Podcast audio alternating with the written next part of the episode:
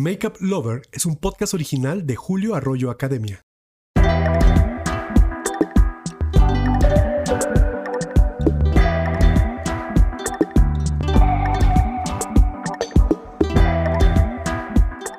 Hola Makeup Lover, bienvenido, bienvenida y bienvenide a este nuevo episodio de Makeup Lover, un podcast para todos los amantes del maquillaje.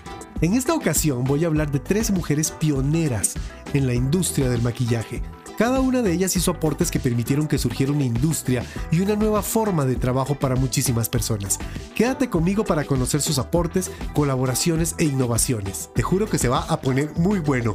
Pero antes de iniciar, quiero compartirles, como ya es costumbre en nuestro podcast, una frase de una de ellas, Elena Rubinstein, y dice, El trabajo duro aleja a las arrugas de la mente y del espíritu. Esto es Makeup Lover. Arranquemos ya.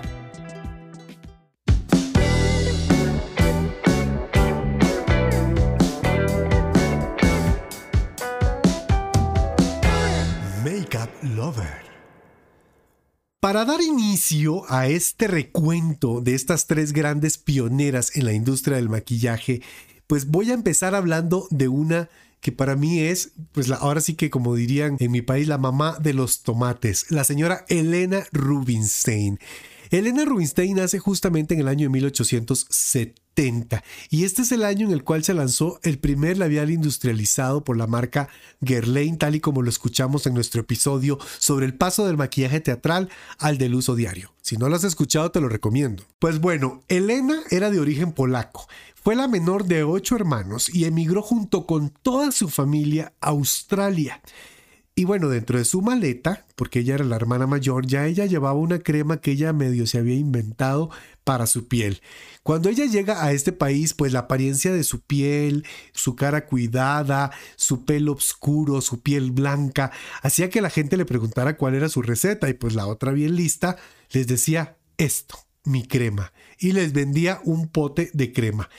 Ella, en la zona donde vivía, es bien chistoso porque nada es por casualidad en esta vida. En la zona donde ella vivía, era el hogar de unos 75 millones de ovejas. Y ustedes dicen, ¿qué tienen que ver las ovejas con Elena Rubinstein? Bueno, resulta que las ovejas secretan abundantes cantidades de grasa de lana. Ellas, el cuerpo, pues no, le, le, podemos extraer esta grasa de lana o cera de lana, que también se le conoce así, y esta cera de lana sirve para preparar un complemento químico que se llama lanolina. La lanolina no era otra cosa que el ingrediente principal de la crema de Elena Rubinstein.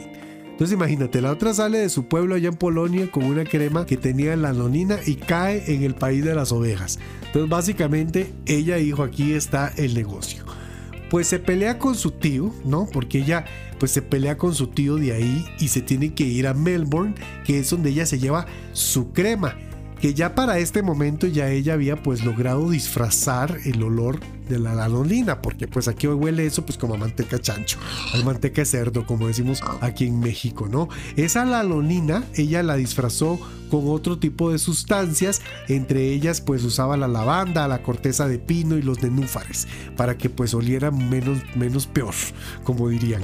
Después de pelearse con su tío, porque el tío era el dueño de la granja, decide irse a Melbourne, donde, bueno, y aquí vamos a entrar en un chisme, pues resulta que mucha gente eh, ya tiempo después siempre han dicho que que Elena Rubinstein era un poquito trepadora. Pero bueno, yo no la conocí, yo no voy a hablar de ella, yo nada más les cuento esa otra versión, ¿verdad? Porque pues también se dice y pues yo no sé, yo no me, lavo las manos. Pues de ella, con la ayuda de un novio inversionista, decide empacar y vender su crema. Y ella ahí es donde se da cuenta que un buen empaque vende un buen producto. Y entonces el éxito de ventas le permite abrir su primer salón de belleza.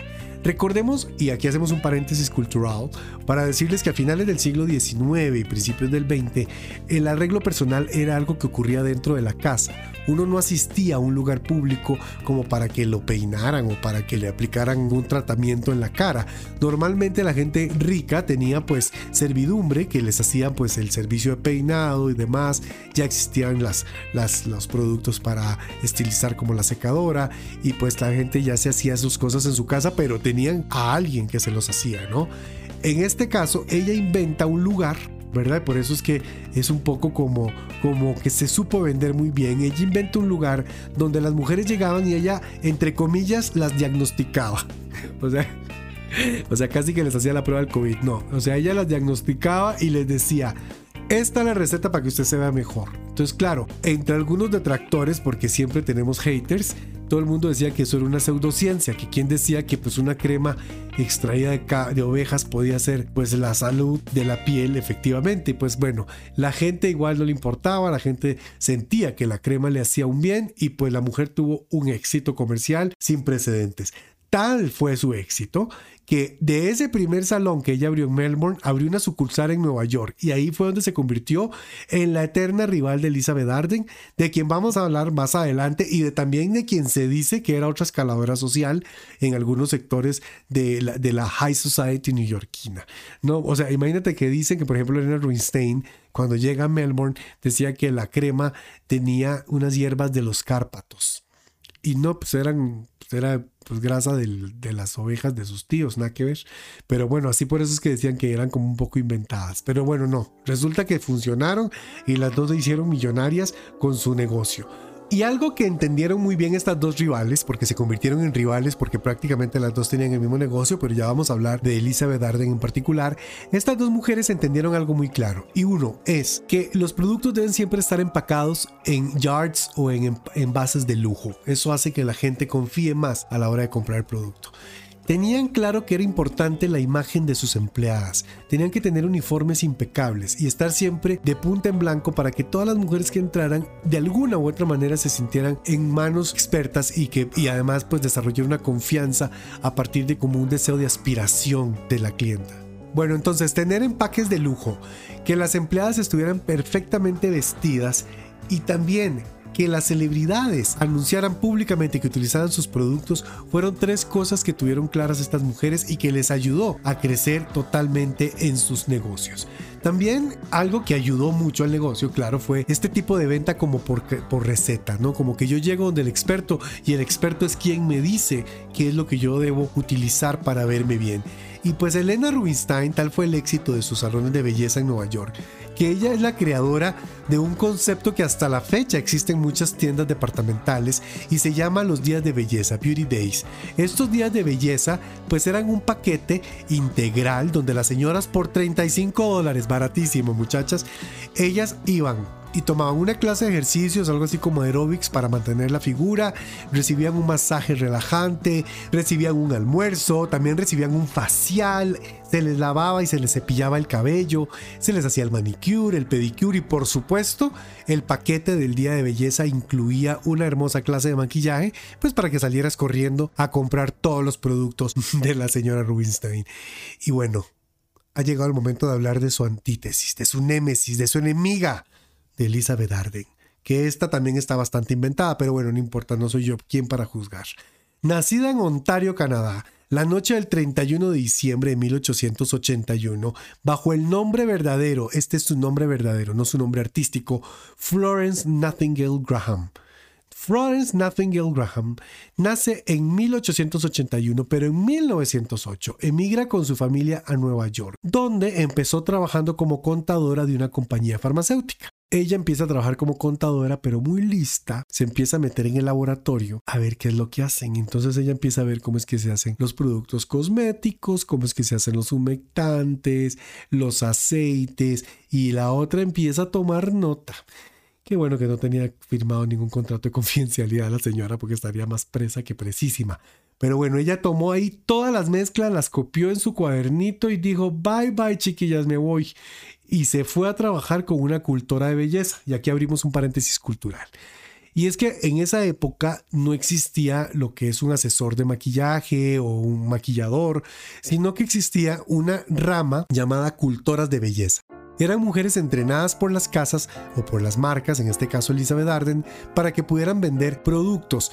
Y pues Elizabeth Arden, digamos, ella se va a trabajar con una de estas personas y le aprende todos los secretos. Digamos que ya ella venía armando como un rompecabezas, había aprendido las fórmulas cosméticas y ahora iba a trabajar con una persona que le iba a enseñar a hacer los tratamientos cosméticos, o sea, cómo aplicar estos productos. Y esta persona que le da trabajo, pues le da trabajo en un barrio fino, donde mi querida Florence Nightingale conoce a Elizabeth Howard, una mujer rica, y pues la embauca. Y le amiga, tenemos que hacer un negocio, yo sé hacer unas cremas chingonas, tú y yo, pon tú la money, yo pongo el conocimiento y nos hacemos socias. Y bueno, las dos mujeres se hicieron socias. El problema fue que la sociedad terminó antes de que salieran las cremas al mercado, porque de verdad la otra pues se me vino aprovechando. La Graham pues lo que hizo también fue mezclar el nombre y lo que hizo fue quedarse con el nombre de la Elizabeth y adoptó el apellido Arden de un poema que se llama Enoch Arden, un poema precioso del gran escritor norteamericano Alfred Lord Tennyson. Aquí en Polanco tenemos una calle que lleva su nombre Tennyson que este poema Enoch Arden pues trata como la historia de un trío ahí de amor, este ahí muy, muy, truculento, no se los voy a spoilear, así que vayan y lo lean, se llama Enoch Arden. Entonces ella toma el nombre de la rica esta Elizabeth y le pone el apellido Arden y dice tras, mando mi negocio y tomando este apellido pues nace así la marca Elizabeth Arden, que no solo pues hacía skincare, sino también creó una amplia gama de productos de maquillaje. Y la señora pues Arden, la verdad es que sí fue bien chambeadora, aunque la gente diga que es una trepadora social, porque trabajó hasta sus 84 años. Bueno, la señora Arden trabajó hasta casi sus 84 años y murió en Manhattan en 1966. Y la vida es cool era, muchachos. La vida es muy cool era. Y uno tiene que saber que a veces uno se come karmas. Las dos mujeres que se odiaban, tanto Elena Rubinstein como la Elizabeth Arden, murieron con solo 18 meses de diferencia. Se tuvieron que aguantar todas sus vidas, las pobres. Eso les pasa.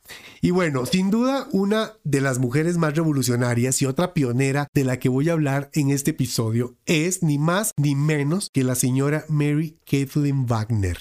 Así es, y ustedes van a decir, ¿y esa quién es? Mary Kathleen Wagner es mejor conocida como Mary Kay, sí, la de la marca rosada, sí, esa que ustedes malmiran porque son maquillistas profesionales. Pero bueno, mi Mary Kay nació en Hot Wheels, Texas. Para aquellos que pensaban que Hot Wheels, como yo, eran unos carritos de juguete, no, sí hay un pueblo que se llama Hot Wheels, muchas gracias. Ella pasó gran parte de su vida dedicada a las ventas y fue en el año de 1963 cuando se retiró para dedicarse a escribir un libro. Ella dijo, ah, yo voy a dejar, ah, ya, no quiero vender más, voy a escribir un libro para enseñar a las mujeres a tomar su vida como un negocio y a crear negocios a partir de sus emprendedurismos. Entonces ella dijo, ahí está, yo voy a hacer un libro y el libro terminó convirtiéndose en un proyecto de negocios que arrancó con una inversión inicial de tan solo 5 mil dólares. O sea, ella inició este proyecto con 5 mil dólares al cual bautizó como Mary Kay Cosmetics and the rest is history, honey. Porque ella fundó este modelo de negocio que factura actualmente más de un billón de dólares al año. Así, escúchelo muy bien en sus audífonos. Un billón de dólares al año. Y este negocio que ella fundó junto a su hijo Richard Rogers, quien fue el que le dio parte de los 5 mil dólares, imagínate ahora si la doña está podrida en dinero. Hoy en día la empresa es representada por 800 mil personas en una docena de países. O sea, tiene 800 mil, digamos, embajadores o llámenlo ustedes empleados. Pero bueno, en este sistema de venta de catálogo, Mary Kay publicó otros libros más. Ella siguió su vida como escritora promoviendo pues que las mujeres aprendieran a hacerse cargo de sus carreras y ser emprendedoras y esos libros se convirtieron en bestsellers y de hecho, uno de ellos, que trata sobre el manejo de empleados, es lectura obligada en la Escuela de Negocios de la Universidad de Harvard. O sea, ni más ni menos, la señora es lectura obligada en Harvard. Y la mujer que empezó con 5 mil dólares murió con una fortuna estimada de 98 millones de dólares. Así como lo oyes una fortuna de 98 millones de dólares. Y aquí quiero hacer un paréntesis, no cultural, sino de conciencia. Y le quiero decir a todos estos maquilladores profesionales que dicen que no utilizamos productos de catálogo porque no sé qué, que aquí, que allá, si no despreciaríamos una fortuna de 98 millones de dólares. O sea, la señora realmente lo que hizo y lo que aporta, y por eso la pongo aquí en este podcast, es porque ella democratizó los productos de cuidado facial y los cosméticos para maquillar. Ella permitió que las mujeres amas de casa en su casa, valga la redundancia, fueran visitadas por asesoras de Mary Kay, les presentaran sus líneas, les enseñaran a cuidarse, a embellecerse, a verse bien, a sentirse bien consigo mismas y a hacer negocios, al invitar a otras amigas que también consumían los productos y se iba generando este negocio de red que como les dije antes factura un billón de dólares. Entonces es importante y por eso la quise poner a ella en esta lista porque creo que esto nos hace como abrir la mente y pensar que el maquillaje es tan amplio que cabemos todos.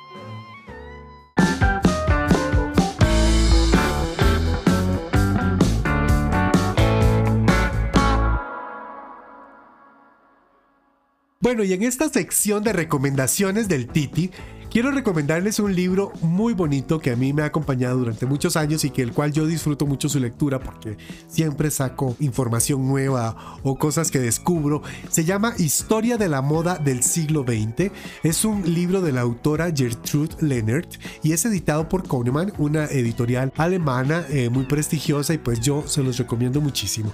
Y siguiendo con las recomendaciones, una película para que continúen el chisme buenísimo entre la enemistad de Elizabeth Arden y de mi querida Elena Rubinstein, les recomiendo el documental que se llama El polvo y la gloria de la directora Jane Alexander. Es un documental que cuenta la historia de estas dos mujeres empresarias, de su rivalidad, de cómo abrieron un negocio muy parecido, pero las dos se hicieron un lugar en el mercado del mundo cosmético. Y bueno, para cerrar, quiero recomendarles un producto que a mí me genera mucha nostalgia, que es de otra chingona del mundo del maquillaje, que más adelante voy a hablar específicamente de ella. No la quise meter en esta tripleta, pero es un personaje que para mí merece mucho respeto y es la señora Steel Y de Steel que es un perfume que eh, se lanza en 1953, este perfume que usa mi mamá y que por eso digo que es un perfume nostálgico porque me la recuerda, se los quiero recomendar. Es un perfume que se llama Just Dew y pues es un perfume que desde 1953 ha sido éxito de ventas de esta prestigiosa marca norteamericana. Gracias por escuchar un episodio más de Makeup Lover. Sigue este podcast, califícalo y compártalo desde tu plataforma de audio favorito para poder seguir creando contenido de este tipo. Y si quieres saber más sobre mi trabajo como artista de maquillaje o sobre mis diplomados de maquillaje, te invito a seguirme en Instagram y en Facebook como arroba Julio Arroyo o arroba Julio Arroyo Academia. Hasta la próxima y recuerda ser siempre la mejor versión de ti mismo.